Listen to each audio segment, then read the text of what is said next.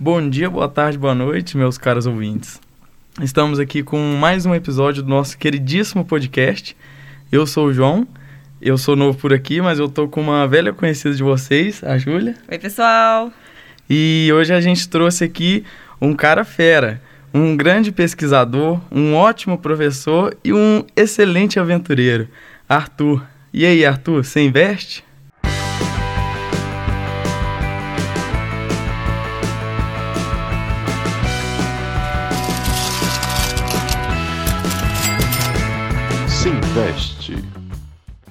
Bom, Arthur, então, para começar a gente gostaria que você se apresentasse, falasse um pouquinho sobre você, respondesse nossa pergunta, se você investe, como que tudo começou, se investe na bolsa, e fique à vontade aí, o momento é seu agora.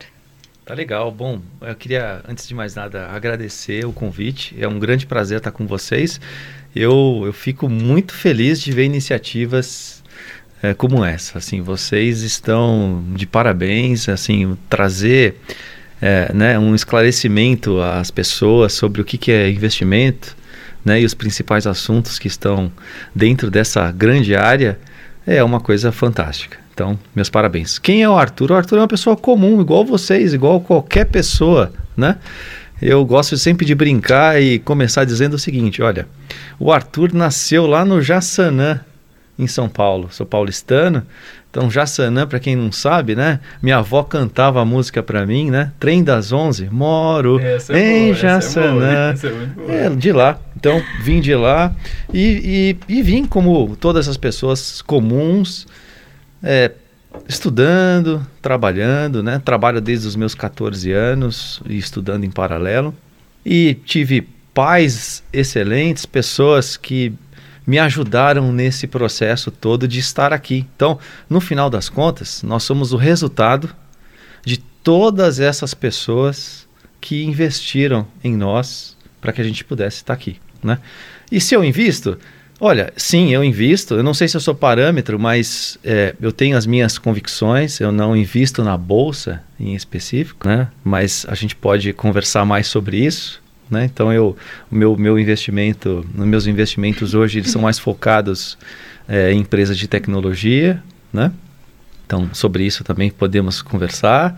É, e eu também tenho um, um, outro tipo de investimento que é um pouquinho mais é, arrojado, que é com a utilização de, é, não sei se vocês conhecem, mas são os HFTs, né? No mercado forex. Então é um pouco da linha que eu sigo. Então por natureza, vocês estão percebendo que eu sou um investidor um pouco mais arriscado.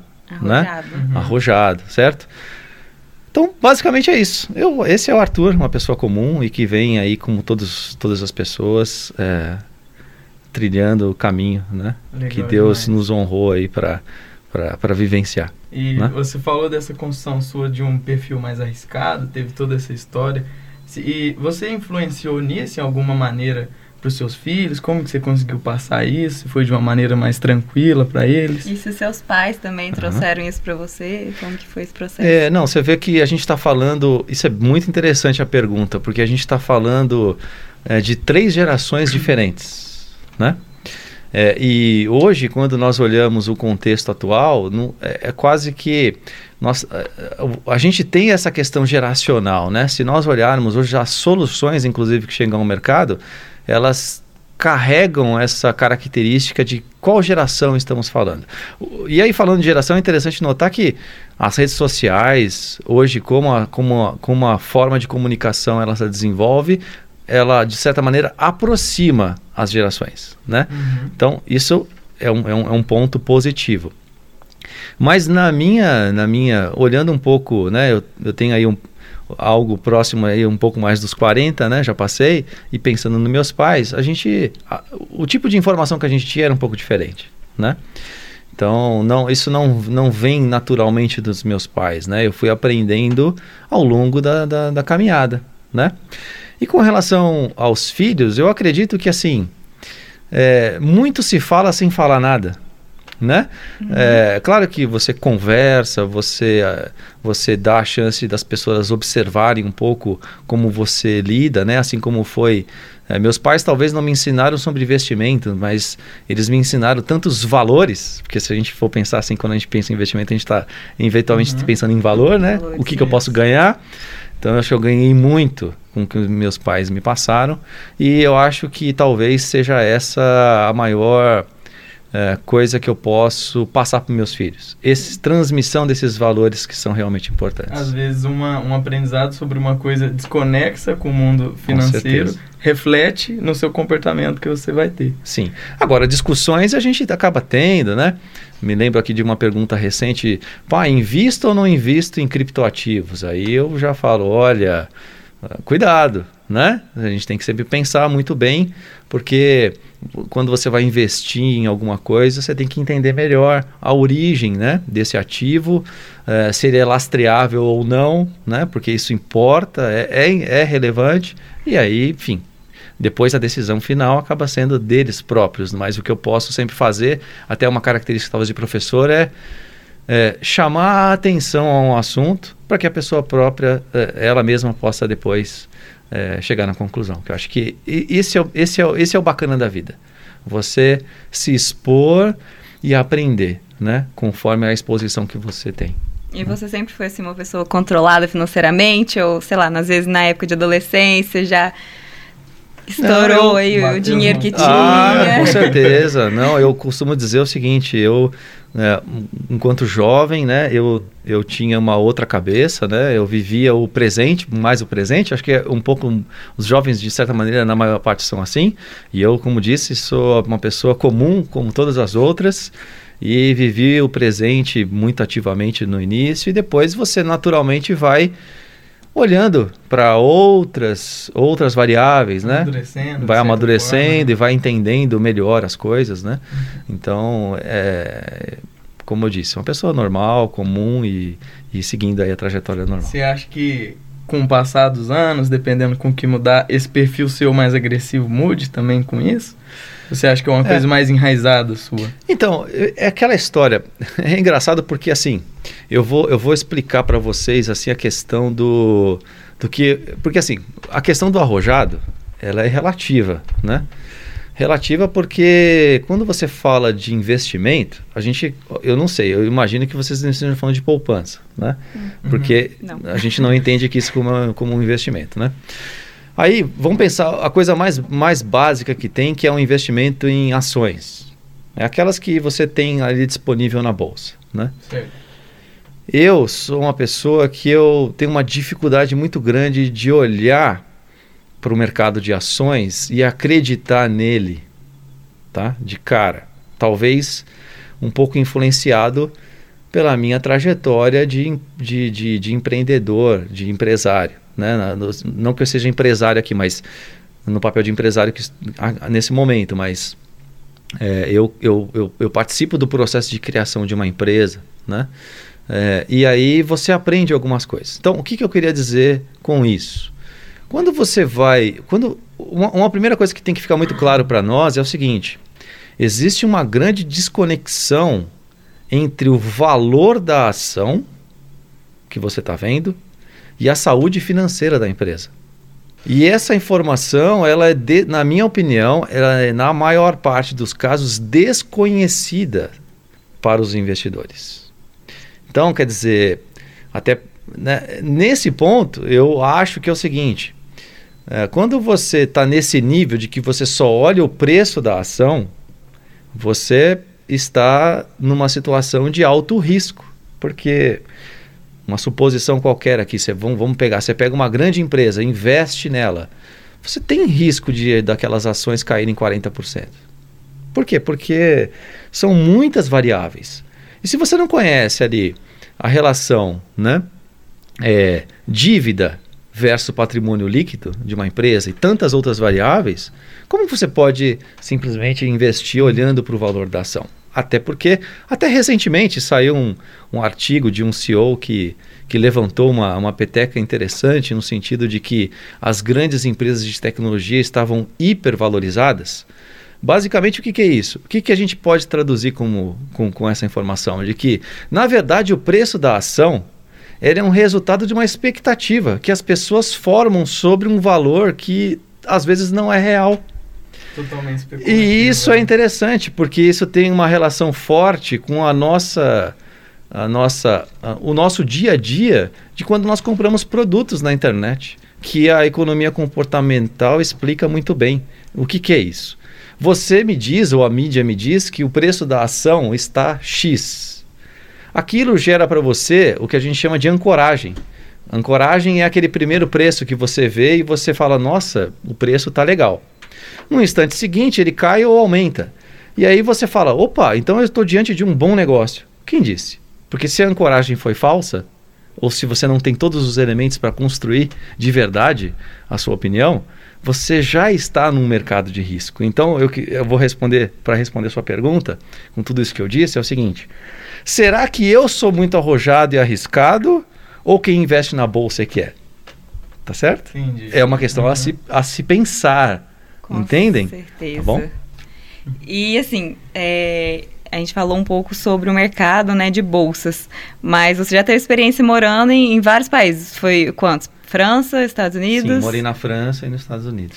E, e no Brasil atualmente, é. né? E aí, como que você vê essa relação da economia com os outros? Como, como que você acha que estava lá, pra, comparando com o Brasil? Bom, eu, eu vivi na França aproximadamente 10 anos atrás e nos Estados Unidos em 2000, entre 2017 e 2018 o tempo passou rápido e eu acho que também se a gente for pensar que a pandemia ela colocou um, uma, um, um bias aí né, nesse, nesse meio que é difícil você é, criar uma relação com o passado né o que eu penso assim são culturas diferentes já começa por aí né então assim a, a França muito mais conservadora salários são muito é, no sentido a, a, pirâmide ela é muito aberta, né? Você não tem discrepâncias de salários entre as diferentes profissões, por exemplo, né? Você nos Estados Unidos isso já é muito diferente, depende, sobretudo depende do estado que você está nos Estados Unidos, a coisa muda completamente de figura, né? Você mora na Califórnia ou você mora em outro lugar dos Estados Unidos, a coisa é totalmente diferente, né? Então Assim, agora em termos de, de investimento também tem uma questão da cultura, né? O, o americano, indo para uma parte mais aí de, de investimentos em, empre, em, empresas, né? Vamos pegar empresas aí nascentes, startups ou coisa parecida. Eu vejo o seguinte, o, o no, estou falando de uma maneira muito geral aqui, né? Mas você pega lá o investidor americano, ele não está tão preocupado com as receitas das, da empresa no momento que ele vai fazer o investimento. Ele está mais preocupado é que múltiplo eu posso chegar? É um, é, uma, é, uma, é, um, é um negócio potencial que vai multiplicar meu capital de uma maneira enorme. Quer dizer, então ele está mais apto a, a esse tipo de, de situação. O quão inovador pode ser, né? Isso. E o brasileiro, o investidor brasileiro, capital anjo, e aí série A talvez, ele já está muito interessado na receita. Qual a receita da empresa? Então, assim, veja que, e eu diria que o europeu é, talvez seja mais parecido com a cultura brasileira do que o uhum. americano, né, nesse ponto. Então, assim, você veja que são, a, a, cultura influencia muito, né? Até porque as pessoas são diferentes, né? Se a gente, nessa sala aqui que nós estamos aqui, em algumas pessoas, a gente já vai perceber perfis diferentes e, e não dá para dizer que um está falando maior verdade do que o outro. Eu acho que isso é, é complexo de, de, de se responder. E você acha que durante esse, esse, essa experiência que você teve fora, é, igual você falou, é uma cultura diferente, um modo de pensar diferente, seja economicamente ou outros aspectos.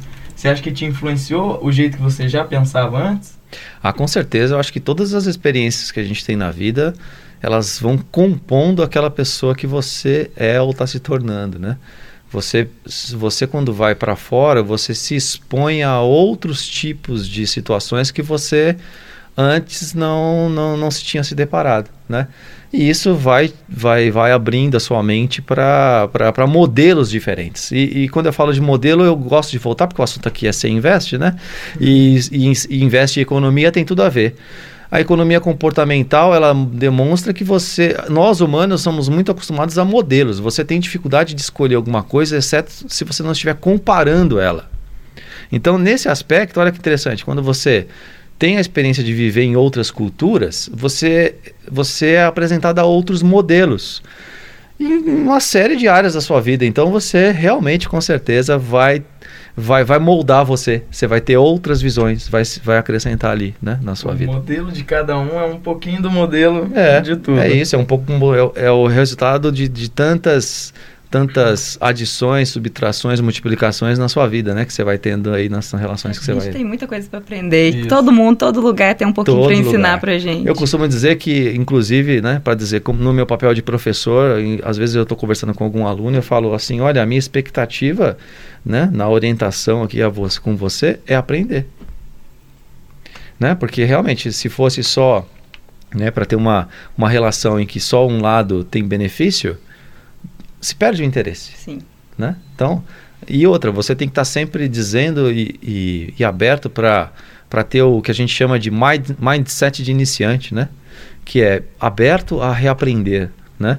Sempre olhando e falando assim, poxa, não, realmente eu preciso estar tá nesse processo de aprendizado contínuo, sobretudo porque como nós todos sabemos aqui, nós temos o privilégio de estar vivendo na quarta revolução industrial, né?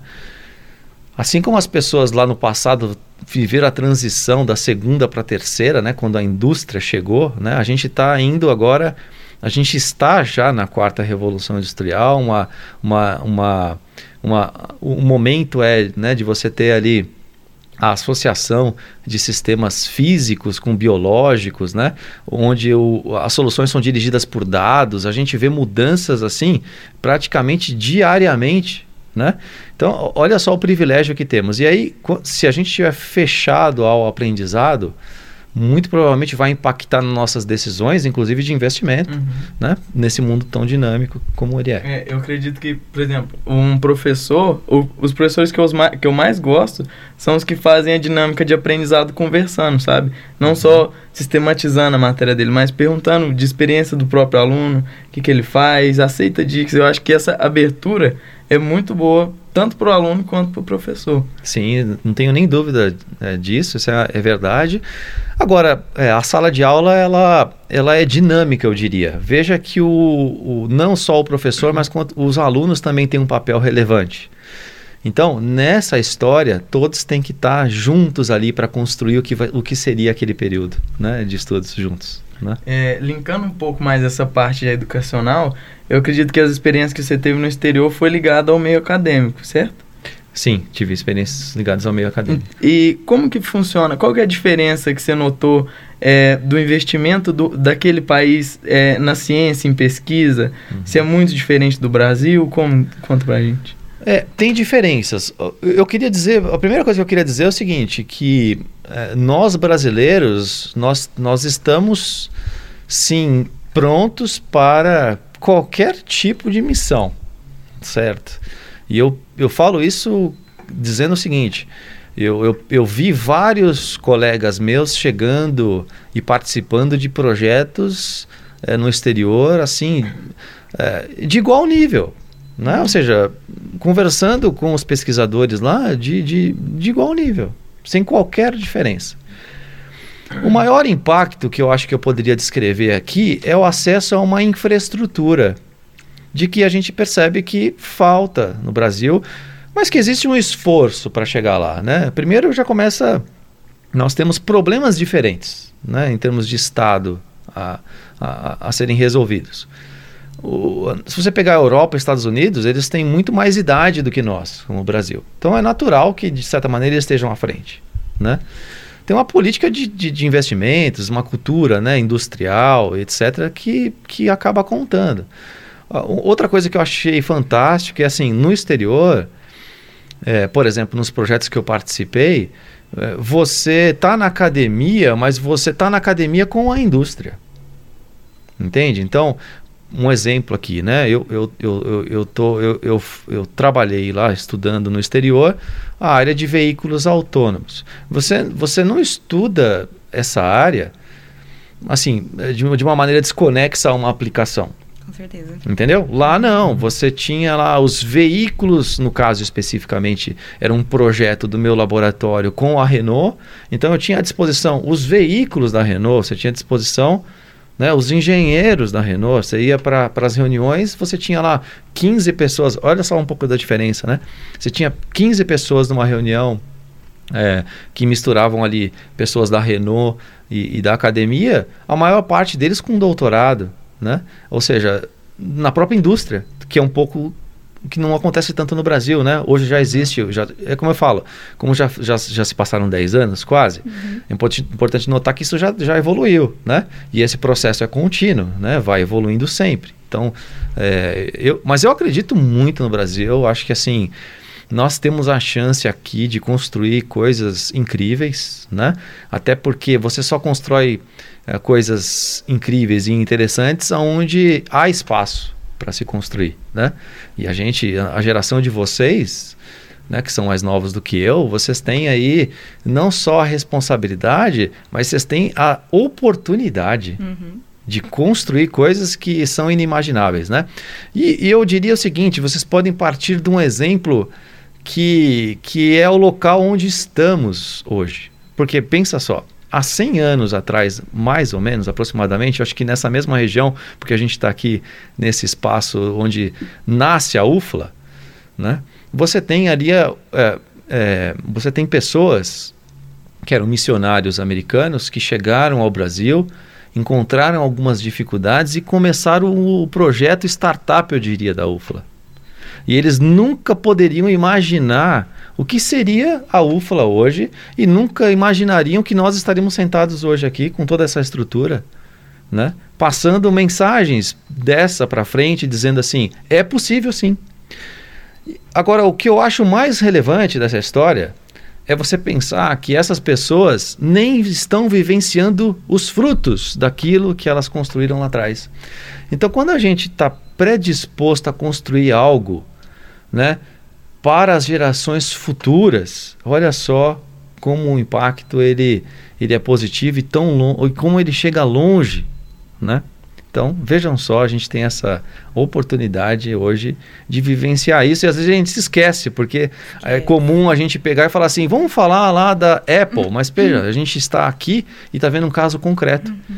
Né? Que pessoas que começaram com, com seus trabalhos ali de uma maneira simples, enfrentando as dificuldades, e que hoje a gente tem aí um, um polo que praticamente todos os dias tem 20 mil pessoas que passam aqui dentro e estão crescendo por meio de frutos de, de que alguém que plantou lá atrás e acreditou. Então, esse tipo de investimento é um tipo de investimento que faz sentido para todos nós, não é? Faz demais. É, uma dúvida que eu fiquei, eu estava pesquisando, você fez o doutorado, foi sanduíche? Isso, foi. É, a história começa assim, eu, eu, eu, fazendo meu doutorado, quase no início do meu doutorado na, Fran, na, na, na, Unicamp, né? na engenharia mecânica, aliás, agradeço o meu orientador, professor Douglas Ampieri, que, assim, a, a gente tem que encontrar pessoas como essa na vida que abrem portas para a gente, né? E, e nessa, nessa interação eu, eu tive a, a oportunidade de conhecer um professor é, desse laboratório, o laboratório Eudiazic, na Universidade de Tecnologia de Compiègne, na França. Eu o conheci no Brasil, né, numa, numa oportunidade de um evento. E coincidentemente, naquela época, naqueles meses ali iniciais, eu tinha que fazer uma apresentação de um trabalho, na, que é comum, né? Quem está fazendo um mestrado, concluindo mestrado, doutorado, a gente tem os papers, né? Que a gente prepara uhum. e que aí a gente vai em determinada conferência e apresenta os resultados. Então, nessa ocasião, eu me lembro que eu tinha que fazer uma apresentação em Singapura e todas as conexões que eu via na internet mais barato, bolsista, né? Eu tinha que encontrar o mais barato, eu via que passava pela França. E eu pensei assim, puxa, aquele professor tão bacana que eu me lembro de ter conhecido, Alessandro Victorino, ele falou: passe lá, né, no nosso laboratório um dia. E eu, com recurso próprio, fi, re, resolvi ficar 10 dias na França aproveitando essa conexão. E fui super bem recebido lá na Universidade de Tecnologia de Compiègne, onde eu pude fazer algumas palestras, apresentar meus trabalhos, conversar com alguns pesquisadores lá. Como eu disse, um aluno como vocês, né, conversando com alguém sobre aquilo que, que, que gosta de fazer, que estava fazendo. E então ali parte esse convite né, de, de, de, de fazer o doutorado lá. E eles queriam que eu fosse fazer o doutorado direto, o doutorado completo lá. Eu falei, não, olha, eu já comecei meu doutorado lá na Unicamp, e eu já tinha família também. Eu falei assim, eu tenho que ter um planejamento para poder chegar aqui. Então a gente pode, vamos, vamos trabalhar nas formas. E aí foi um doutorado em cotutela, né? Ou seja, um duplo diploma. Então hoje eu tenho a dupla titulação brasileira e na França, né? E na sequência foi fantástico, porque, como eu digo, né? Se você pensar lá aquele rapaz que nasceu lá no Jassanã e que estava seguindo a sua vida, eu jamais na minha vida poderia cogitar a hipótese de participar do primeiro projeto de veículos autônomos da Renault na França, né? Jamais, você, é você bom. jamais, né? e eu me lembro que, e, para dizer para vocês que o que vale é acreditar. Hum. Sabe por quê? Sabe como é que começou meu projeto de veículo autônomo? É, quando eu cheguei no laboratório na, na, na, na, Unicamp, não tinha robô móvel, que a gente chama, né? Que é robô sobre rodas. Uhum. Uhum. E o que, que eu fiz na época, pessoal? Eu fui na 25 de março, em São Paulo, eu comprei um carrinho de controle remoto made in China e adaptei um celular com câmera em cima dele. E fiz meus primeiros experimentos. E esses primeiros experimentos foram a porta que abriu essa janela de oportunidade na França e que veio se transformar a oportunidade de trabalhar num projeto real de veículo autônomo na Renault. Bom, eu queria dizer o seguinte: se não é Deus na nossa vida, fica difícil, né? Então, é, vejam só: primeiro ponto, acreditar e não imaginar que você precisa ter os, os melhores recursos do planeta a seu dispor para que você dê os primeiros passos. Às não é verdade. Uma ideia que você, às vezes, no seu inconsciente julga boba é o que vai te levar nas alturas. Sim, né? e eu falo para os meus alunos, eu falo assim, pessoal, olha, a geração de vocês, no momento em que vocês têm um smartphone no bolso, quem é da área de tecnologia, você tem todos os recursos possíveis para criar as aplicações. Você tem aí uma ferramenta computacional potente, com um monte de sensor embarcado e que você pode criar soluções espetaculares. Aliás, as, as soluções mais valiosas do mundo hoje estão no nosso bolso e a gente usa elas. E sempre foi do seu interesse essa área de tecnologia ou já pensou em outras áreas antes disso? É, não, eu sempre pensei em ir para a área de tecnologia. Na verdade, assim, eu digo, não quando eu era tão jovem, novo, né? É, porque, como eu disse, eu comecei a trabalhar muito cedo. Eu comecei como contínuo, boy, entrega correspondências no Banco Itaú, né? É, e aí você, na verdade, a gente, como eu lembra que eu comecei falando que a gente é muito voltado a modelos.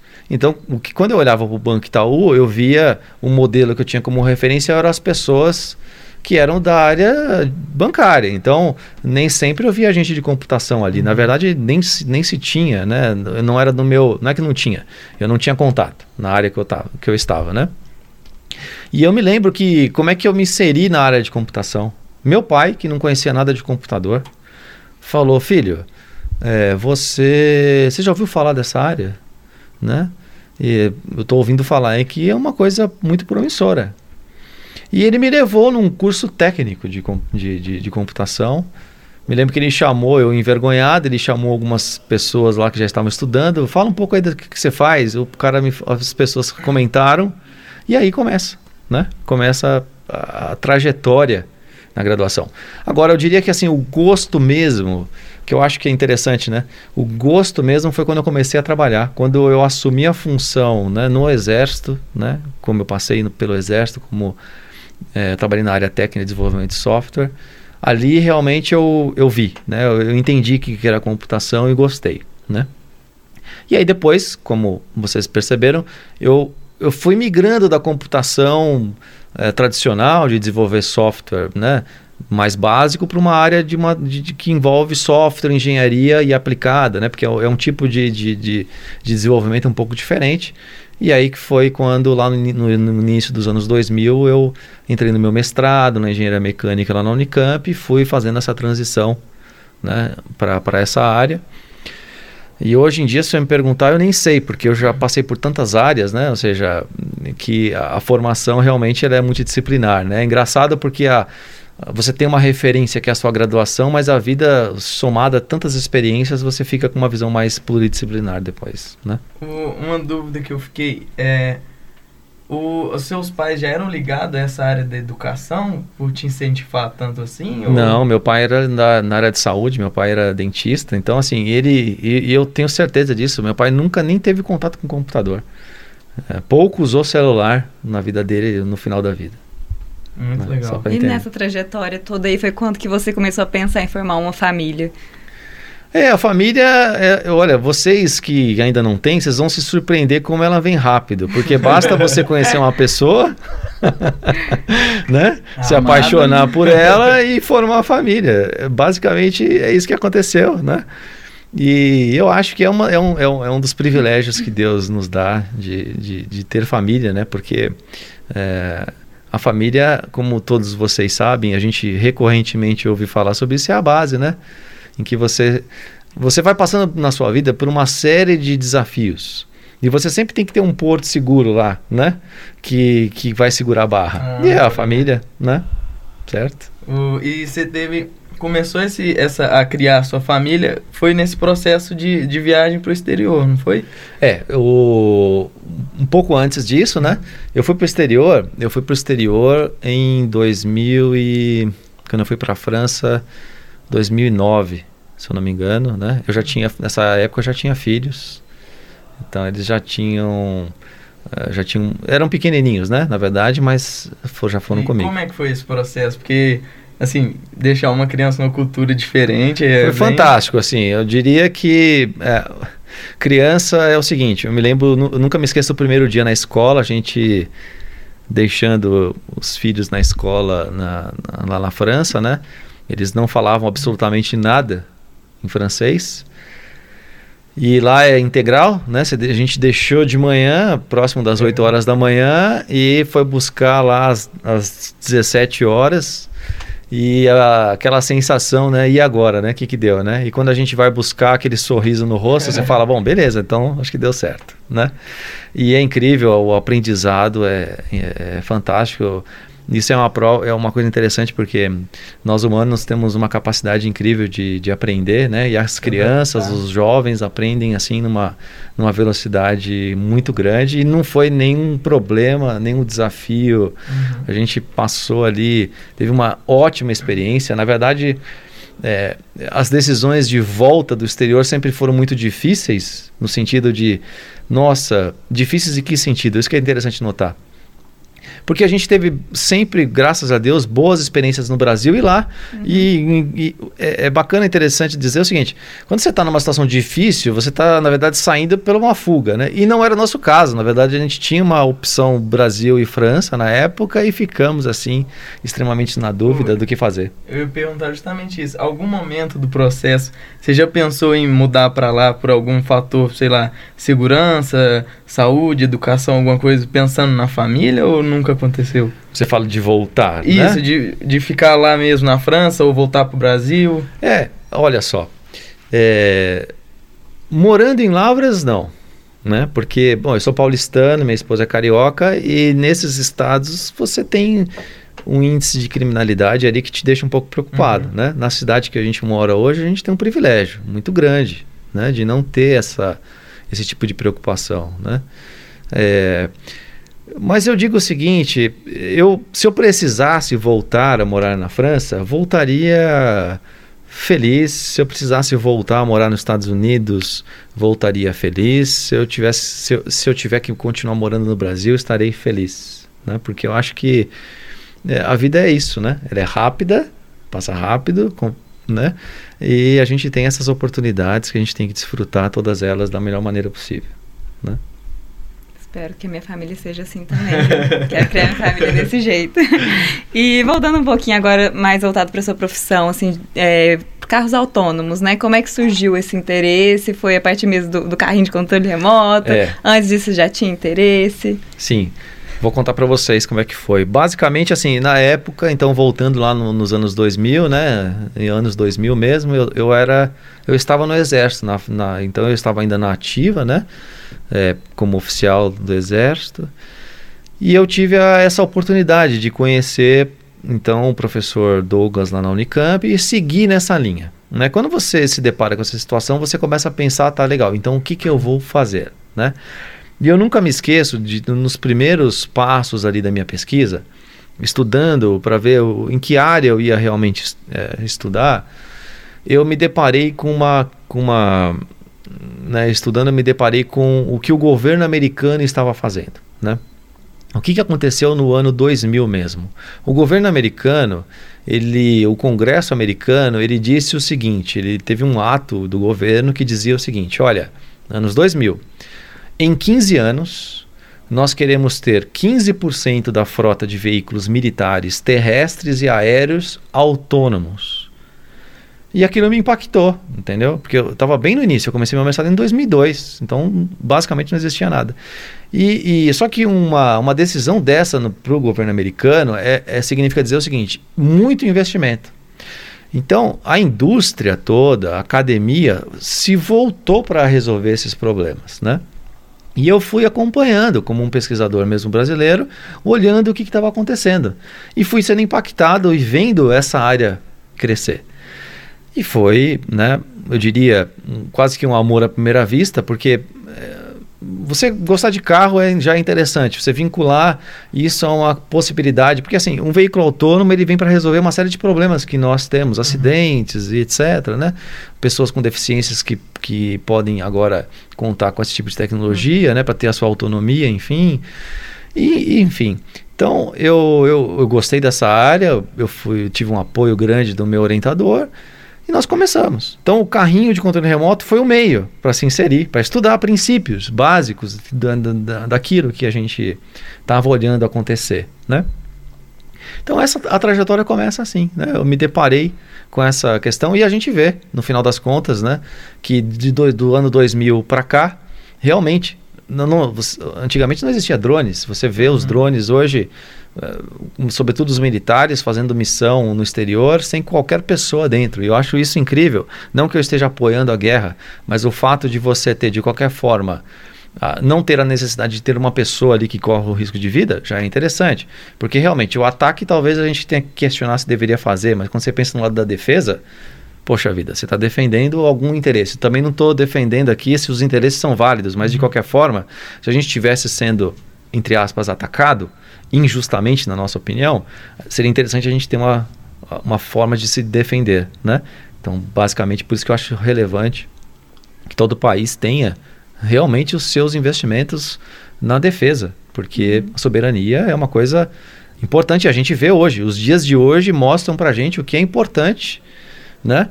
O que se passa lá na Ucrânia, como é importante um país ter soberania, porque eu penso o seguinte: se a Ucrânia fosse um tipo de Israel, eu duvido que a Rússia uhum. ousaria né, fazer o que ela fez. Então, é, é para dizer o seguinte: no final das contas, é, é importante. Né?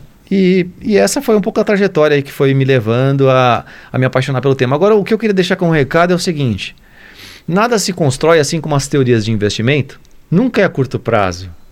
Né?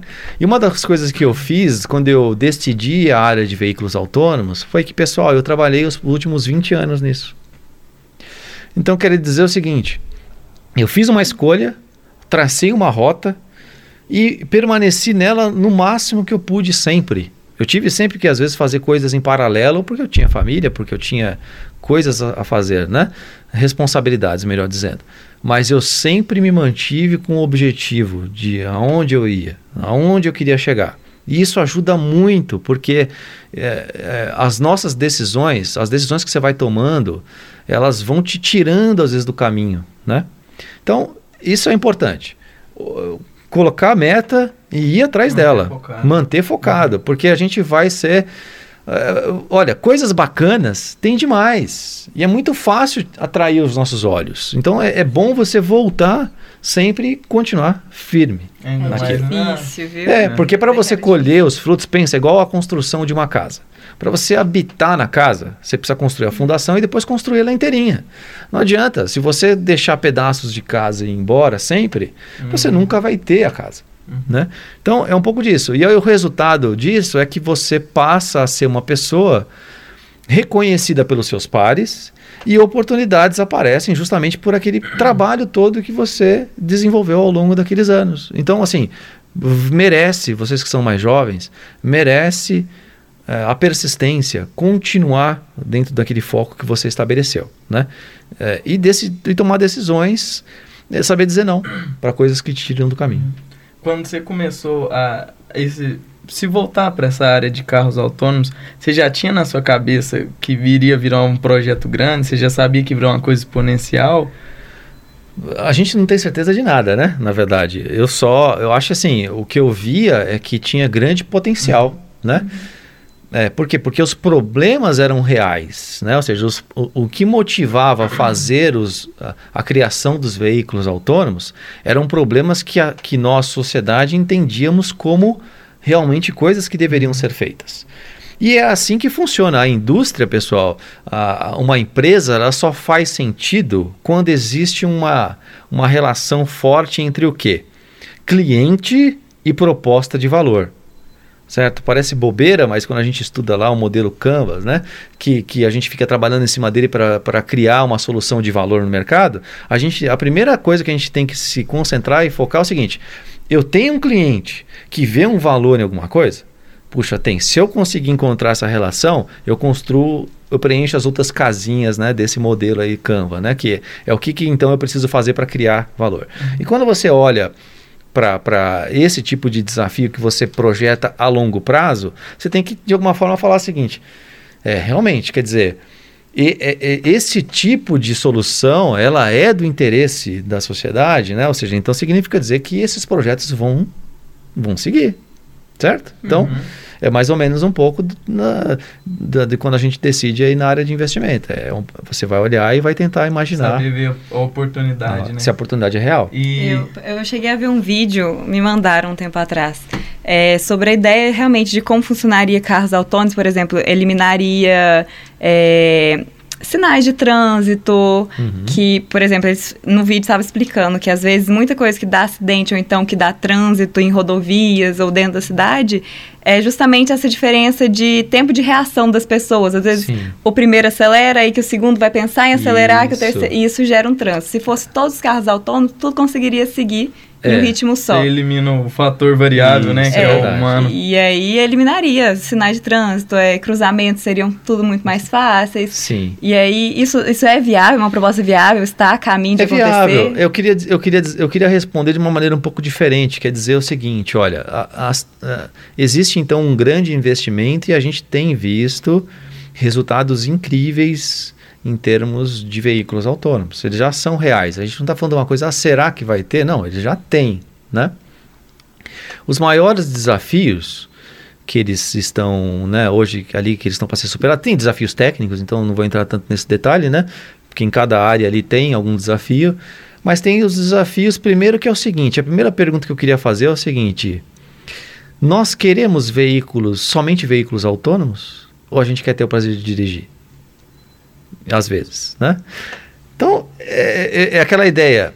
É, se tem cliente para isso, vão ser uhum. todos veículos autônomos. Se não tem cliente, vão ter parte de veículos autônomos. Mas lembrando que a maior parte das tecnologias que já estão nos veículos autônomos, elas são incorporadas já nos veículos que nós usamos hoje, né? Então, assim, eles já vêm com, como recursos de segurança uhum. para a gente. Hoje é comum você ver propaganda na televisão que mostra um carro freando sozinho quando ele vê um, um pedestre atravessando, né? Isso é um recurso de um veículo para os veículos autônomos que já chegou no mercado de consumidores. Então, na verdade, fica muito mais fácil quando a gente pensa o seguinte, assim, o que os consumidores vão querer se realmente eles vão querer. Agora, pensa num centro urbano, que hoje é uma tendência muito forte, né? O carro como um serviço, porque os prédios já nem tem garagem mais, estacionar é horrível uh, e etc. Então as, as pessoas já estão optando por não ter veículo. Se, se, você já não vai ter veículo e o maior custo de um veículo é o motorista, poxa, então, provavelmente vai ter um veículo autônomo que vai atender ali. Aí você vai perguntar, e o motorista? Fala, olha, assim como na segunda para a terceira revolução industrial, os empregos mudaram. As pessoas faziam uma coisa e agora faziam outra. Na quarta revolução industrial, a mesma coisa. Vão criar-se novos, novos empregos, né? Então, assim, é, esses desafios técnicos, se vai ter semáforo, se não vai ter semáforo, é, existe já o veículo autônomo ele não precisa olhar para ver qual cor está o semáforo. Na verdade, existe uma comunicação sem fio que diz que os, eles se comunicam, eles uhum. se conversam. Né? Tem uma logística já. É, ele, ele conversa com o sinal, né, com o semáforo, para saber se ele pode ultrapassar ou não.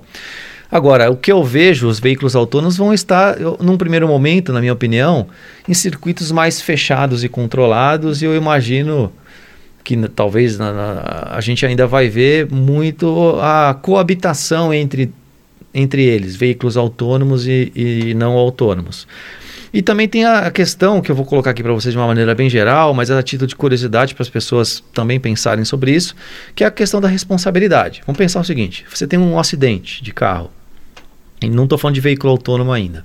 Uh, você tem dois, duas questões aí. Bateu o carro, certo? Primeiro é o nome acidente, ninguém quer. Bateu o carro, beleza. Você tem primeira, você tem a responsabilidade civil, que você vai, bom, bateu, quebrou alguma coisa, alguém tem que pagar. Uhum. Ou é você ou é a seguradora, né? Por exemplo. Mas você tem, também tem o direito penal, que é, infelizmente, faleceu alguém e alguém vai ter que responder. Aí eu pergunto, quem que vai responder no caso do veículo autônomo? Uhum. É o programador? É, é, o dono do carro? É, como que e aí vem as perguntas? Tá, eu tenho um, eu tenho um veículo autônomo, sofri, sofri um acidente. Cadê os dados? Os dados são de quem? Como é que eu tenho acesso aos dados? Aí vão nascer novas profissões. Vai ter o perito, que é especialista em veículos autônomos, que vai estar junto com seu advogado para construir uma defesa sobre isso. Veículos autônomos, assim como um computador mais antigo, ele é autônomo até quando? Na verdade, ele tem passado pelas manutenções periódicas, os sensores estão calibrados, não estão calibrados. Olha quantas questões complexas, né? No Brasil a gente em função da a gente até falou sobre isso no início em relação sobre, é, com relação à segurança né é, eu digo segurança é, contra né, é, assaltos, etc., a gente tem lá os, os carros blindados. A blindagem, tem, se você for ver lá o anúncio de veículos usados, a blindagem, os carros são mais baratos. Por quê? Porque tem garantia. Uhum. E aí eu te pergunto, então quer dizer, quando a gente for comprar um veículo autônomo, a pergunta que vai vir assim, ele continua sendo autônomo? Igual o software, o computador mais antigo. Que você uhum. tenta instalar o Windows versão mais nova, vai dar certo? Não vai dar certo. O que, que vai acontecer com o carro, então, né? Então, olha só, que interessante. São várias questões, São né? várias né? questões né, que você, a gente vai ter que observar. É, alguns estados ainda requerem a vistoria dos veículos, né? Uhum. Então aí eu pergunto, os Detrans têm técnicos preparados para fazer vistorias desses carros? O próprio Imetro, nós tivemos um grande projeto com o Imetro aqui, né, na, na UFLA, é, para tratar o seguinte: a pergunta é a certificação de veículos autônomos? Vai vir com uma, uma, uma, uma tarjeta do Imetro uhum. dizendo que está tudo certo? Então vejam, é, é, é, é fantástico, mas tem várias questões em aberto e existe uma comunidade imensa de gente super comprometida estudando essas áreas aí e tem discussões incríveis, sobretudo quando envolve as pessoas das suas várias áreas. Veículos autônomos às vezes são parcialmente autônomos. Aí entra depois outro estudo que é o seguinte: bom, o veículo está falando para eu retomar o controle do carro. A pergunta é, qual, qual, é a capacidade humana de, de, de, de, receber essa informação e retomar a tempo? Então vejam, olha só, é, ao mesmo tempo que interessante, quantas questões complexas para a gente responder. E isso é um mar de oportunidades né, que a gente tem né, de, de, de coisas a ser, serem estudadas. E indo de encontro um pouco que a gente estava falando, você sabe como que está o mercado de carro autônomo no Brasil? Se é maior do que em outros lugares, tipo na França que você morou, nos Estados uhum. Unidos, como que funciona? É, é uma boa pergunta, né? Porque como eu disse, assim, é, o que, que o consumidor quer, né? É, algumas pesquisas que eu me lembro né, do passado, que eu é, já não são tão recentes, mas fizeram essa pergunta, eu não tenho os dados, os, os valores aqui na minha memória, assim, mas eu posso responder globalmente. Uhum. Comparando, por exemplo, porque fizeram perguntas para o Brasil e fizeram perguntas para o europeu, né? O Brasil, naturalmente, como é mais otimista, as respostas, é, as respostas eram sempre assim: sim, nós queremos logo, né? O europeu mais conservador já estava respondendo assim: é, não, não sei se eu quero, porque tem, tem essas questões em aberto. Uhum. Então dá a impressão que assim, a gente está mais, opa, vamos nessa, vamos ver o que, que dá. E o, e o europeu estava mais no sentido assim, opa, não, não sei, porque tem essas questões to tem, todas aí que eu, né? que eu comentei com vocês, né? Agora, eu, eu penso o seguinte, o, É, quando você olha. é, Vamos tentar responder de uma outra maneira para não deixar isso sem resposta completa, né? O movimento, pense só, é, ter, eu não, primeira coisa, eu não acho que as pessoas vão lá e vão comprar um veículo autônomo. Não faz muito sentido, porque a tendência é o veículo como serviço. O mundo vai estar se tornando, gente, uma grande locadora de tudo. Hoje em dia é muito comum você usar o que a gente chama software como um serviço. Você não precisa comprar mais um software, você usa e paga pelo uso Até quando você quiser. né? Isso vem lá desde a da época das locadoras, que você alugava um filme por um tempo. Hoje isso se digitalizou e é a mesma coisa. Você vai lá, via Netflix, você paga uma assinatura, mas é como se você estivesse locando algo. É, no nosso dia a dia é assim, né? E o veículo é a mesma coisa. Pensa, o Uber, né? A Uber e as diversas plataformas que são iguais a Uber. Você está locando. Você está locando por um período ali curtíssimo, né? Que você precisa se deslocar de um ponto a outro. Então, quer dizer, pelo volume de, de veículos hoje, né? Que estão aí prestando serviços, é uma resposta já para você. Uhum. Né? Para dizer o seguinte: se o veículo autônomo existisse nessa modalidade de eu chamar ele vir, provavelmente tem muito mercado, não tem? Então, acho que a, a sociedade, a geração, a, a geração de vocês, né? Eu diria a geração de vocês aí e para frente, elas são muito fortemente ligadas a- ao serviço, à utilização para determinado, né, fina- para, de- para determinada finalidade. E aí a mentalidade tem mudado muito, né? Eu converso com muitos players aí na área de mobilidade. E o que que acontece? No final, pense, não faz sentido fazer seguro de carro, porque enquanto, na verdade, o seguro é o seguinte, é o Arthur se movendo, é a mobilidade que importa. Eu vou me deslocar de um ponto A a B. Então, legal. O que, que eu preciso para me deslocar de um ponto A a B? Bom, eu preciso de um veículo, depende. De, tem vários tipos de veículo. Uhum. Eu preciso de um seguro para me garantir que eu, que eu tenho ali a, a segurança em termos se acontecer alguma coisa. E outras coisas. Pode ser que durante a viagem eu quero consumir um vídeo, um filme, uma música, eu quero pegar um sanduíche. Veja, então a mobilidade, na verdade, agora, que, que é o ponto-chave, e você vai adicionando serviços a ela. A necessidade é a mobilidade, vejam só como muda a história. Não é o carro. A necessidade é a mobilidade, o carro é um só elemento e talvez nem seja carro, seja metrô, seja bicicleta, seja qualquer coisa. Né? Então veja que, que existe uma mudança importante de, de mentalidade sobre to- todas as coisas. E aí depois vem aquela pegada junto, né? que é da sustentabilidade. Aquele tipo de, de meio que eu estou usando, ele é o mais adequado, porque eu também estou preocupado com isso. Então veja, olha quantos valores carregam né, dentro de uma solução que você às vezes está tá pensando em usar. E cada público vai selecionar essas, solu- essas micro soluções, esses pedaços em função da sua própria característica. Essas novas tecnologias, a aceitação às vezes é muito implícita, né? Uhum. Quantas coisas que a gente tem hoje que, sei lá, uns 10 anos atrás você ia falar, nunca usaria isso, nunca faria isso desnecessário. O Uber, por exemplo, é o que você deu exemplo, é, é surreal. Você vê que hoje em dia ninguém usa, praticamente usa táxi. Sim. É só um aplicativo bem, muito rápido, você tem a hora que você quiser, não depende de tantos fatores igual você depende de um táxi.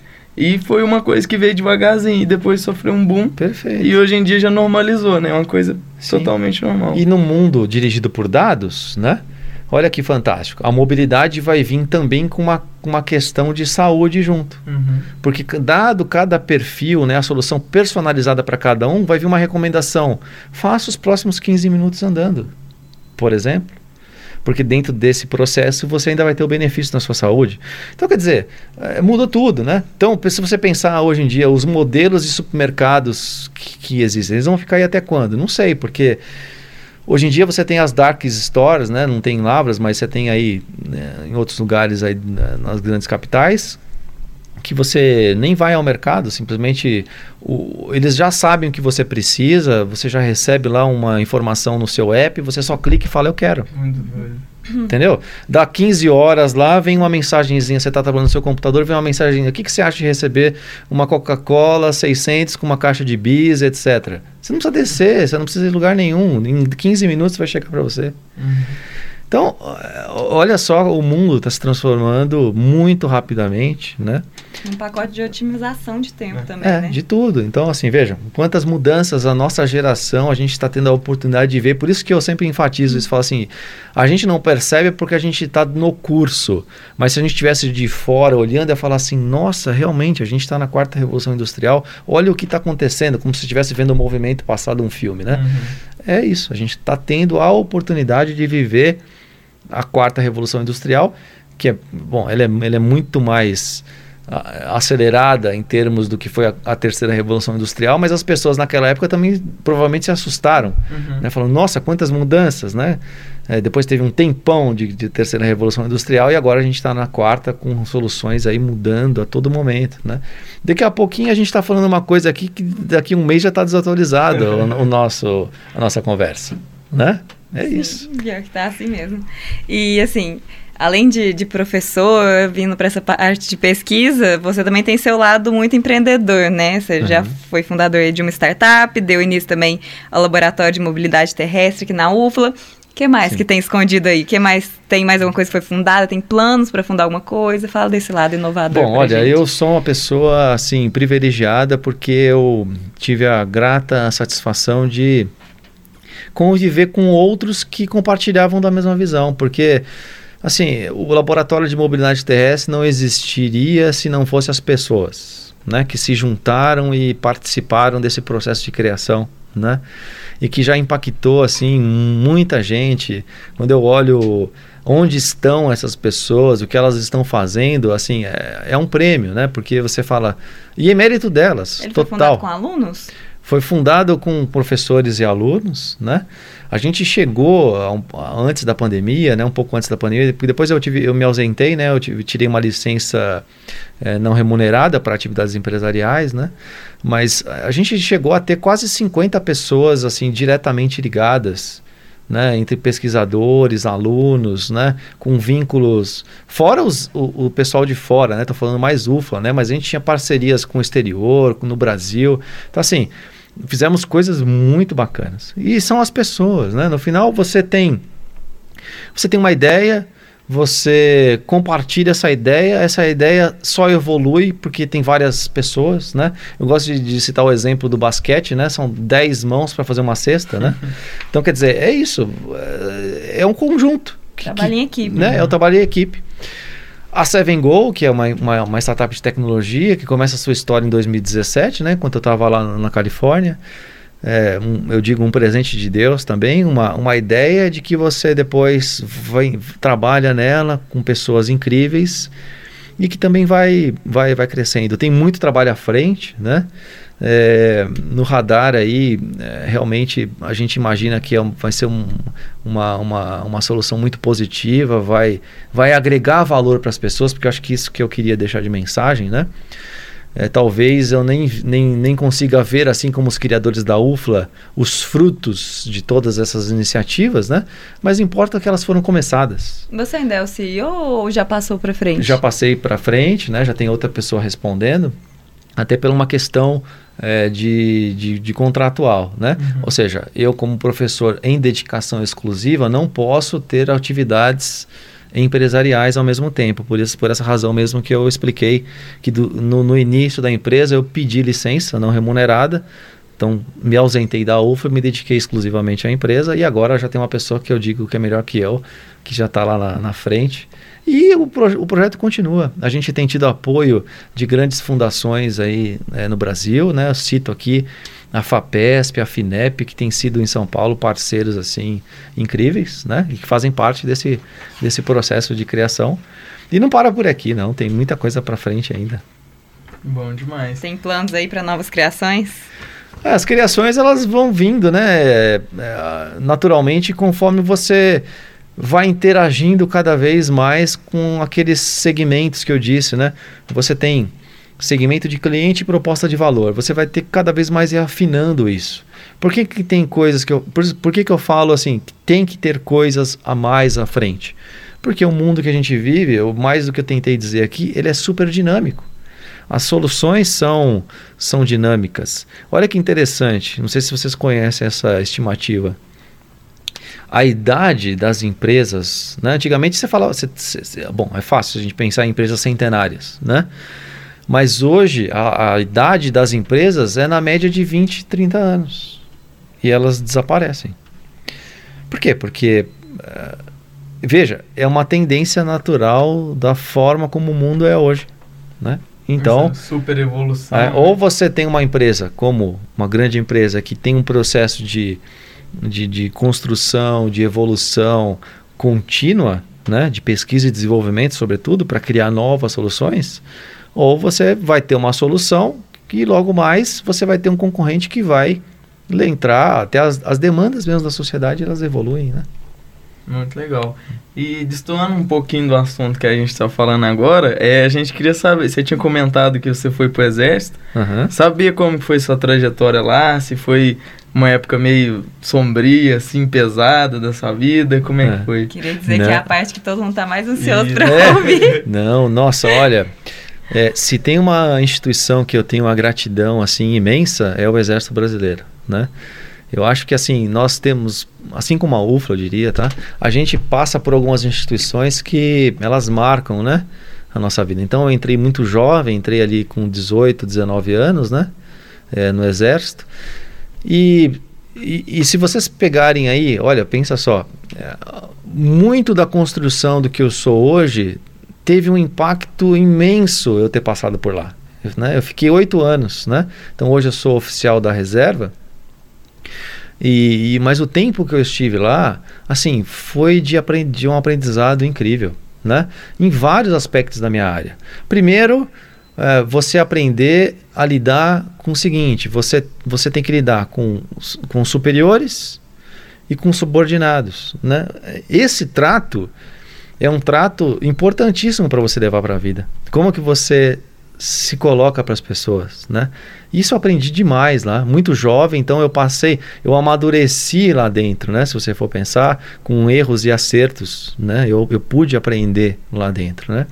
Outra coisa que o exército me ensinou muito é como um soldado, né? Você olhar para o desafio e, e, e, e, e você não vê ele como um desafio, né? ou seja, insuperável, mas algo que você vai em frente para superá-lo. Motivacional, né? Entendeu? Eu vi até um vídeo de, de um deles falando que os oficiais dificilmente vai ver eles reclamando Não ou, ou mal-humorados. Sim, sim, porque a tropa é o espelho, né? do chefe, uhum. certo? Então, eu, eu, é interessante porque na, na, formação, nas experiências que você vai tendo, é, eu me lembro, assim, de, de, de, ocasiões, né? Mais na época que eu estava na infantaria ali, de você ter um monte de cara né, sobre a sua responsabilidade, você tá cansado, com fuzil, mochila pesada, sem dormir, andando à noite, com uma cota imensa para subir, e você tá olhando para a galera, eles estão olhando para você. A mochila é o quê? Uns 50 quilos? Não, eu não sei, não lembro, mas sinceramente, é. francamente eu não me lembro mais, né? É. é algo que você carrega, tá? E você é, tá ali vibrando, né? Ou seja, porque é isso, tem que ir, né? Não tem, não tem isso, né? E, mas ao mesmo tempo você também tem que reconhecer as suas fragilidades e na hora que você precisa pedir um socorro, você tem ali alguém que tá para te apoiar. E é engraçado porque ali a gente aprende a criar elos muito fortes de confiança ali, uns nos outros, né? É, tudo simulação, né, no final das contas, para você hum, basicamente aprender em situações complexa, com, complexas como que você vai lidar, né? Então eles criam, né, na época de formação, um monte de cenário é, de, de, diferente, difícil, complexo para você, para ver como é que são as suas reações, né? Você passa ali três dias sem comer, praticamente, e, e aí você tem lá um instrutor comendo aquele sanduíche delicioso na sua frente, né? E aí é, é, um monte de situação engraçada, cômica, mas que no momento que você está lá, só você é, sabe, né? Um frio danado, né? E aí você. E, e, e assim, é, é, sem razão, óbvio, mas é mais para testar ali, para ver você sob pressão, né? Você tá com um frio danado, assim, aquele frio de São Paulo, né? Eu, eu fiz minha, minha maior parte de treinamento ali. um frio julho, né? Aquela coisa assim horrível. E, e aí você, por uma bobeirinha, você está em, você tá em grupo, né? Qualquer coisa que algum dos, dos membros ali faz errado, todos pagam juntos, né? Então qualquer coisinha boba que acontece, todo mundo para água. Aí você uhum. vai até o pescoço de água gelada, sai. Assim, é um monte de situação que assim, você ri depois, você é, vê com os colegas, é, e, e assim, você, você vai aprendendo no dia a dia, né? Vai, mas fantástico assim. E outra, a parte mesmo, a parte técnica também, né? O exército investiu demais assim na minha pessoa, profissionalmente falando. Eu pude fazer muitos cursos técnicos na, lá, na, no exército que me fizeram crescer muito, né?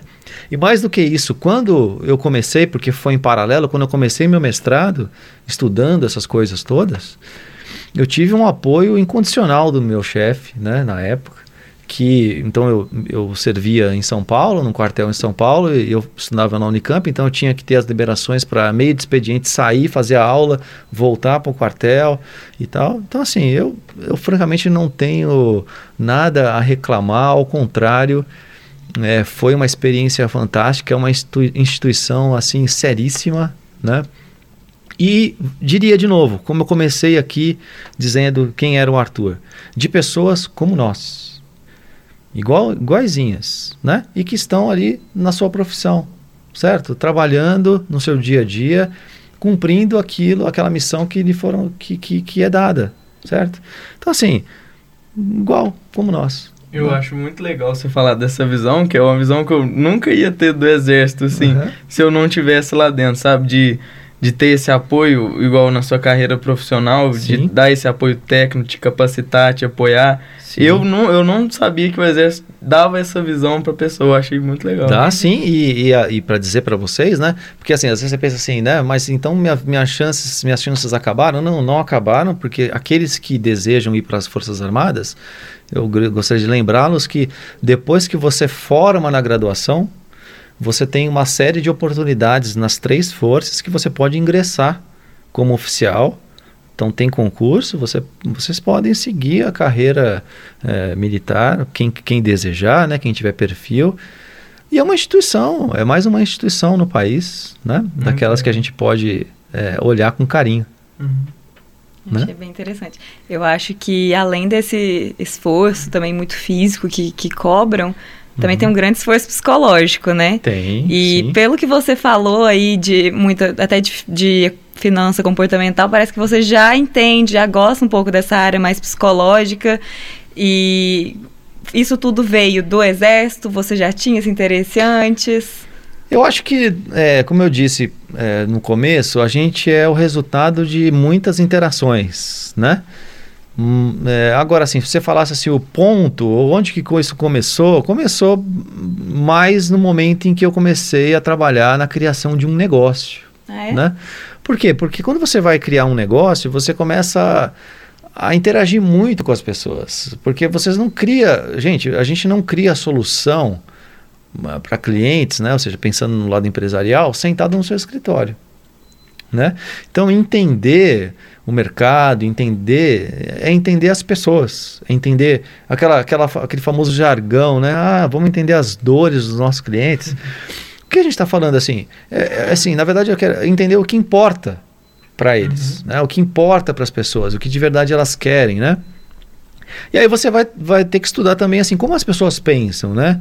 Como, como que elas agem, como elas tomam decisões, né? Isso faz sentido, né? Até é interessante que a economia comportamental ela, ela é até feedback para a gente mesmo, pra, porque assim nós é, vamos recorrentemente errar, né? E às vezes o mesmo erro.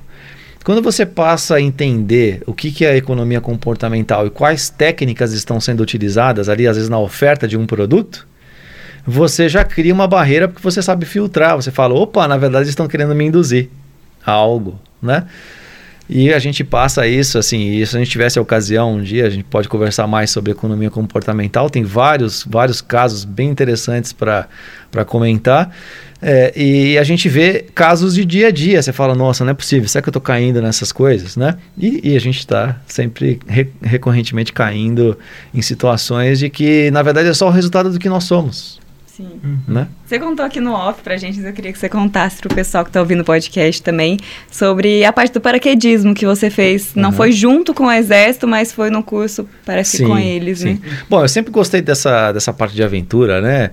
Quando era mais jovem, tinha uh, gostava de motos de alta velocidade, jeep, trilha, né? Essas coisas aí. Então, assim, e uma das coisas que eu tive a oportunidade de fazer foi o paraquedismo, né? Assim, é, é uma coisa interessante, porque é uma, é uma, é uma sensação que eu não, não conseguiria descrever ela. Eu acho que você tem que passar por isso, né? Mas a, a sensação que, que, que é a mais interessante que eu acho é a hora que você está na porta do avião, né? Porque assim, você tá. Aquela sensação que você tá ali sozinho, né? Que você toma a decisão de saltar do avião. é, é a melhor. Porque assim, o voo subir é um voo, né? Como quem já andou de avião é a mesma coisa, né? Dentro do avião você tá lá com o seu paraquedas, então, assim, teoricamente você nem tem medo que se o avião cair, você ainda tem um recurso, né? Teoricamente. Mas a hora que você tá ali na porta, né, que você tem a decisão, né, fala assim, opa, agora eu vou, né, e você se salta, né? Porque é, realmente a adrenalina é uma, é uma coisa. Não faria na, agora, porque eu já tenho muitas dívidas, né? Que eu tenho que honrar. não, mas não, brincadeira. Chegou a saltar muitas vezes? Eu não saltei muitas vezes, eu saltei sete vezes. Uhum. Né? E foi um curso, né? Então eu fiz um curso na, na época em São Paulo. É um esporte, na verdade, você pode continuar. Eu só não continuei porque, enfim, com tantas, tantas coisas, né, como eu contei para vocês, família, essas todas essas obrigações aí, essas responsabilidades, a gente não consegue fazer tudo, né, dessa forma. Mas, sim, assim, foi uma experiência incrível. Mas tem muita gente que tem muitos saltos.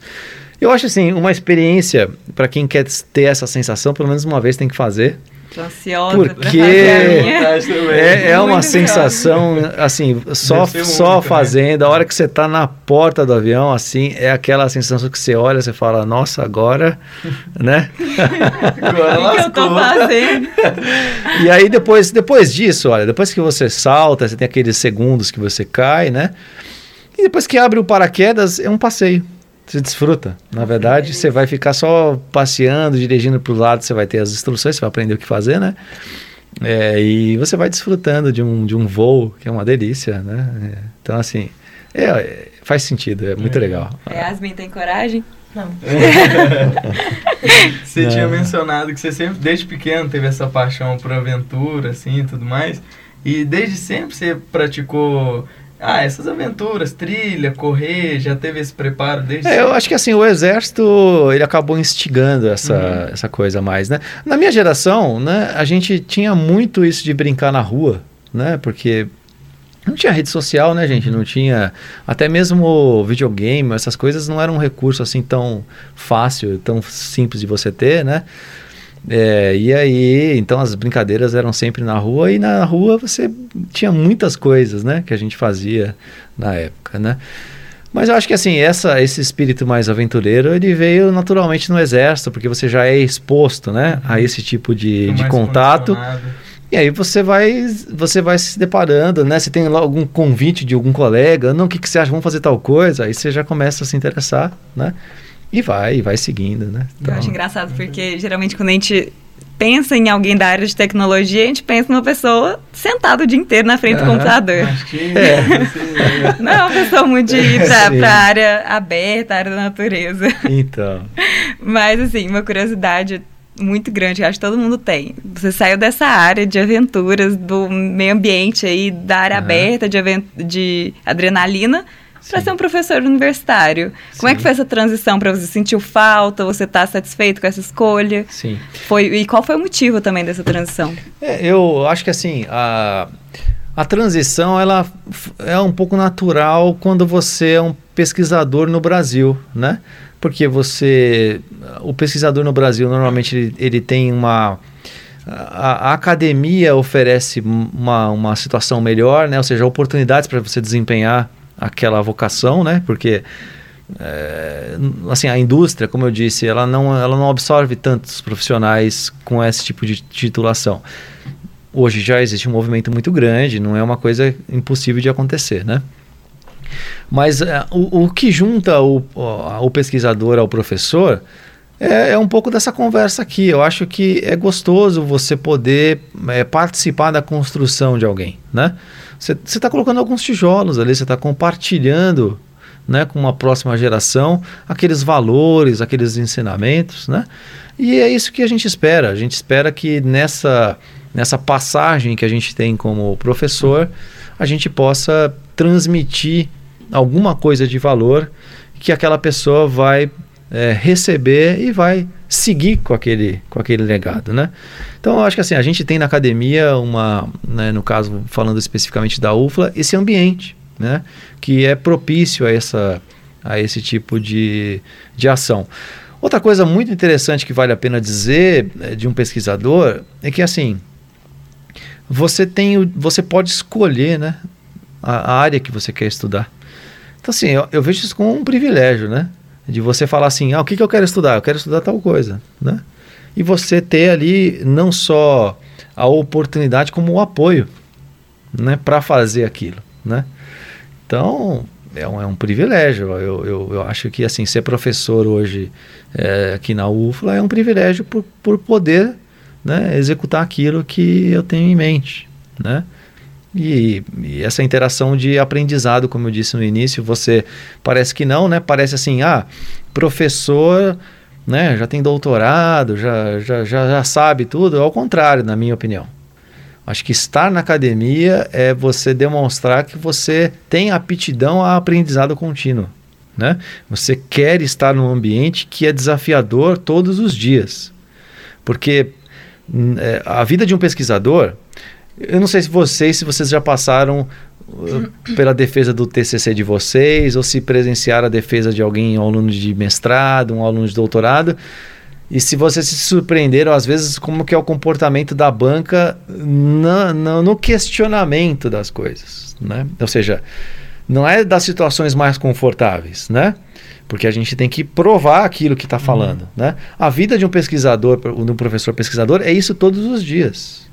Por quê? Porque quando você escreve um paper sobre determinado assunto, os seus pares, a comunidade vai criticar no bom sentido, né? Vai receber aquilo e vai avaliar aquilo ali. A, a quando você vai lá e passa uma, uma palestra, passa uma instrução, é a mesma coisa acontece. Então é, é, é um desafio permanecer ativo, é um desafio permanecer né, sempre com, com respostas que são coerentes né? Então, assim, é, é, é, um ambiente desafiador que, no meu caso, eu acho que combina com o meu perfil, uhum. porque eu gosto. Né? Então, se vocês pegarem assim, ah, puxa, empreendedor, construir uma empresa, é professor, mas existe uma similaridade entre todas as, as atividades. Eu imagino que seja uma área muito gratificante, né? Ver um projeto seu é, sendo colocado em prática ou ver um, um aluno que Isso que eu ia falar. O mais gratificante é quando você olha e fala assim, nossa, olha aqueles alunos onde estão, né? Porque a gente é temporário, né? A gente, outro dia, numa conversa com, com um colega, né? Não sendo dramático, né? Mas eu, eu, eu falei para ele assim, né? Um colega professor também da UFA, eu falei assim, olha só, interessante, né? Vamos se a gente tentar se lembrar aqui de professores que já saíram da UFA há 10 anos, a gente nem sabe quem é. Então, assim, olha só como nós somos temporários. Depois que eu saí da UFA, de, depois de seis meses, ninguém nem sabe quem é mais. Então, no final, importa o que você faz agora, porque é igual a história que eu disse no início. Você, nós estamos aí construindo coisas que é, tem que fazer sentido a longo prazo, tem que ter um propósito, né? Para quem que a gente está fazendo, né? Por que que a gente está fazendo? São as questões que a gente tem que se perguntar. Porque, assim, se a gente tiver, a gente, se a gente tiver aquela característica de muito individualista, pensando em criar coisas só para você, é, é, muito mesquinho, porque é tão temporário. Sim. Né?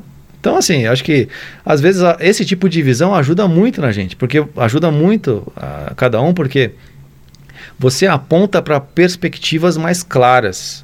Porque senão você se torna uma, você se torna uma pessoa, uma pessoa frustrada, porque você está colocando objetivos que são frágeis, que não, não tem assim. Você vai se frustrar, né? Com certeza. Né? Então, assim, quando você aposta, né, você coloca, coloca como projeção e como perspectiva coisas de valor, né, nesses valores que eu estou tentando passar para vocês, né, já que a gente está falando de ser investe, é um pouco da, da, daquilo que a gente tem que carregar. Né? Nem tudo é dinheiro, nem tudo é, é só investimento em bolsa ou coisa parecida, mas é na, em que eu estou investindo de verdade, de valor. Porque, tudo bem, pode ser que o investimento financeiro, econômico, esteja alinhado a um valor interessante de construção, né? Aí começa a fazer mais sentido, porque uhum. se você perdeu ou não ali, pouco importa. Importa o objetivo lá na frente. O valor tá fixo. Tá fixo. Né? E uma dúvida que eu tenho também, os trabalhos que você desenvolveu, pelo menos que o que você falou pra gente, é muito legal, é muito louco isso. E você já foi premiado, né, com uhum. pelas suas pesquisas, Sim. seus trabalhos. Conta um pouco pra gente. Olha, é aquela coisa que você, como eu disse para vocês, é, é, você faz o seu trabalho, você não já começa ele fazendo achando que você vai ganhar alguma coisa.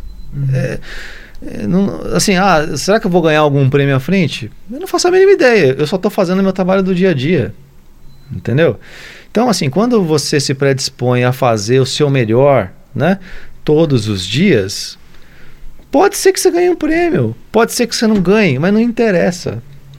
Entendeu? Porque esse prêmio serve para quê? Serve para guardar no armário, né? Assim, é bacana, porque você comp... é gratificante. Não estou dizendo, não tô tirando o mérito de você é, ganhar um prêmio é legal, é bacana, é um reconhecimento daquilo que você está fazendo. Nós gostamos, né, como pessoas, de que, que reconheçam o nosso trabalho, né? Até porque para você construir outras coisas, esses marcos são importantes, né? Quando a gente fala assim, ah, eu não, eu tô meio maluco aqui, quero construir uma coisa aqui que ninguém ouviu falar. Aí o que, que a pessoa vai falar assim? O que, que esse cara vem fazendo? Vamos dar uma olhada. Ah, bom, acho que tem chance, pode ser que vai dar certo, porque ele já vem fazendo algumas coisas aí. Então, assim, esses marcos são importantes. Mas eu não acho que ele é, o, é a finalidade, é o fim, uhum. né? Uhum. Agora, é bacana. Então, assim, o, eu nunca esperava. Assim, olha, eu queria dizer o seguinte: imagina, nasci lá no Jaçanã, estou trabalhando, estudando em paralelo, etc. Como é que eu ia imaginar que eu ia ser premiado pela presidência da República com uma melhor tese de doutorado? Não, não ia, não imaginava, tá certo? Ganhei, graças a Deus, deu certo. Depois não imaginava que eu ia ganhar o tal do Fulbright, né? Ou seja, ter o privilégio de ser convidado para ir para os Estados Unidos e para ir para a Universidade da Califórnia, em Berkeley, né? Não imaginava, mas acho que assim, é, é, é o resultado do dia a dia, né? Não é, o, não é a finalidade, mas é o resultado que é a consequência. É a colheita dos frutos. É, né, a colheita dos frutos, mas assim, e como eu queria dizer, é, eu acabo colhendo os frutos de algo ali, né? Mas é, veja, quantas pessoas não estão atrás disso, né? Que estavam ali apoiando, que estavam no caminho ali com você, né? Tanto professores, família, amigos, né? É isso. No final, é, é, é não, não, não, não dá para listar todos os nomes ali naquela, naquele, naquele prêmio, mas se você for pensar, peraí, o que está atrás ali, né? Quem que permitiu chegar nisso daí? As instituições que você uhum. passa. Ninguém conquista nada sozinho. Né? Então, eu acho que é isso, né? O, seria um equívoco é, colocar o holoforte e falar assim, não, realmente, eu sou... Não, não, não, não. Acho que assim, é, eu tenho que reconhecer, é um mérito bacana, mas olha assim, olha, é, no dia a dia a realidade é outra, eu não sou uma estrela, eu, né? assim, é resultado de um monte de gente né, que, que culmina ali. Você pega ali igual uma pessoa lá que um dia vai lá ganha o Nobel, né?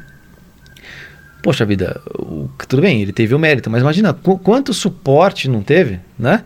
Para chegar lá. É, é, um pouco né? disso, né? Uhum. Certo? E assim, uma curiosidade mais minha agora. É, imagino que tudo isso, principalmente premiação, foi um resultado de muita dedicação. Você cobra muito isso dos seus filhos? Ou tem castigo para nota vermelha? É. Não é? cobro absolutamente nada. Nada, assim, sério. Assim, eu sou uma pessoa muito tranquila quanto a isso. Assim, eu, eu, assim, eu, eu, não, eu não sou alguém que fico puxando a orelha do tipo, olha, você deveria fazer isso, fazer aquilo, etc. Talvez porque, o, assim, a não ser quando eu era muito novo ali, né? Quando, assim, muito novo mesmo, né? Que minha mãe tinha que ir à escola ali porque eu estava fazendo muita bagunça, por exemplo. né? Que não é, não é, não foi o caso do Davi da Yasmin. É, os meus pais não me cobravam desse jeito. E eu, eu entendi que eu não preciso cobrar. Entendeu? Acho que assim, eles são é, seres inteligentes e estão olhando tudo que está acontecendo, sabem o que tem que fazer. E depois tem a característica de cada um que tem que ser respeitada, né? Às vezes a gente está querendo cobrar algo de alguém que, primeiro, ele não vai entregar. Segundo, ele nem foi feito para aquilo, né? E você, na verdade, está atrapalhando o processo, não é? Uhum. Então, assim, eu me lembro, né? Para citar a Yasmin especificamente, que está aí com vocês não se investe quando ela foi fazer a escolha do curso, eu falava para minha esposa assim: deixa ela, meu.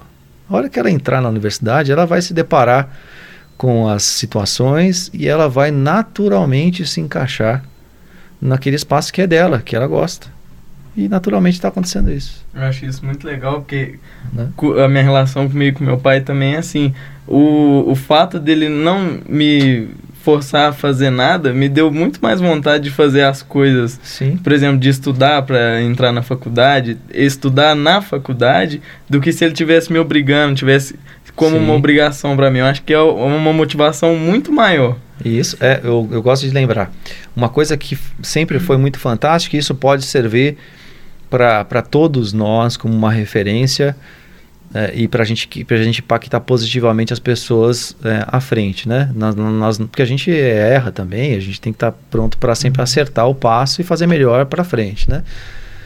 Eu, eu nunca recebi palavras negativas dos meus pais, entendeu? No sentido de, ah, não, você, você não vai conseguir fazer isso, né? Então foi sempre assim, vai lá, você vai conseguir. Eu consegui tudo? Obviamente não, né? Mas eu acho que assim, é, isso tem um peso muito grande uhum. de você falar assim, não vai lá, você vai conseguir. Entendeu? Ou seja, dizendo o seguinte, você é capaz de fazer, depois a decisão é tua. Esforça-te, né? Vai eu fazer. sempre tive muito Show isso também na minha educação, é? principalmente porque eu fui atleta desde novinha, né? Ah, então, eu tinha isso tanto do lado dos, da minha mãe ali, mas lá do meu treinador também, ele sempre Sim. falando, você consegue, vai e atleta e, e, militar tem uma característica muito Sim. próxima, Eu né? fiquei até emocionada quando você estava falando de como era a relação, uhum. porque eu me identifico muito como foi minha relação Sim. como atleta também, de estar tá sempre tendo seu apoio ali entre uhum. a equipe. É fundamental. É, ter essa motivação, ter essa dedicação, ter que estar tá se superando a cada dia, porque cada ano são novas regras, tem que. Depende de um esforço Sim. coletivo ali e seu individual também. Você vê que na maior parte dos casos a gente ganha aqui na cabeça, né? Ganha. O, o, que a sua mente diz, basicamente, é o que se torna realidade, né? Então, assim, a gente tem as nossas limitações intelectuais, físicas, etc. Mas aquilo que você projeta ali na sua mente, claro, cada um tem que projetar dentro daquilo que é realista também, né? Mas é, você se esforçando, as chances são sempre muito grandes, né? De conseguir. Uhum. Legal. Não é? É, eu acho que a gente já tomou muito seu tempo, que também não quero te atrasar uhum. para sua reunião. E então, só para finalizar, a gente gosta de fazer esse, esse encerramento com uma dinâmica mais quebra-gelo. Tá. Uhum, e aí claro. a dinâmica de hoje é o jogo das escolhas. Tá bom. então a gente vai te dar duas opções e você tem que escolher entre uma delas para agora, na sua vida atual. Tá, tá certo. O, o João vai começar com a primeira aí. É, você prefere assistir um vídeo das cacetadas do Faustão ou pagar 50 flexões? Ah, com certeza eu prefiro as cacetadas. Né? Ah, eu me divirto. É. tá, então agora, se você tivesse que escolher entre um carro autônomo dos mais fodas que tiver uhum. ou pular de paraquedas agora? Eu acho que eu pularia de paraquedas. Oh, eu não, essa, essa eu não esperava. Eu também não. É, você prefere agora um grande investimento numa pesquisa ou uma, um final de semana na trilha com a sua família? Ah, eu ia pra trilha, com certeza. com certeza. A cara da com certeza. Tá, então, um vale de mil reais em consumo de comida japonesa hum. ou um jantar no melhor restaurante da França? Olha, oh, esse aí é, ficou, é ficou pesado, né? Mas lembrando aqui da França, daquele ambiente gostoso, eu acho que faria uma viagemzinha. Na França? Legal. Bom, Arthur, foi isso mesmo. Então, eu queria muito agradecer sua presença aqui no, no nosso podcast. Foi muito foda. Eu já ouvi muitas pessoas falando que estão ansiosas para ouvir, Sim. porque sempre admirou muito sua trajetória aí dentro da UFA, principalmente. Queria agradecer a rádio também mais uma vez que está aí dando nosso dando suporte pra gente, ajudando com o equipamento. Uhum. Fiquei muito emocionada com as é. coisas que você falou. Acho que foi um dos podcasts que mais me motivou de verdade. Uhum. E, bom, no mais é isso. Eu queria agradecer a todos vocês que estão ouvindo nosso podcast, estão ajudando no crescimento dele. E fiquem ligados para os próximos episódios. Obrigada e tchau, tchau. Falou! Tchau, tchau, pessoal.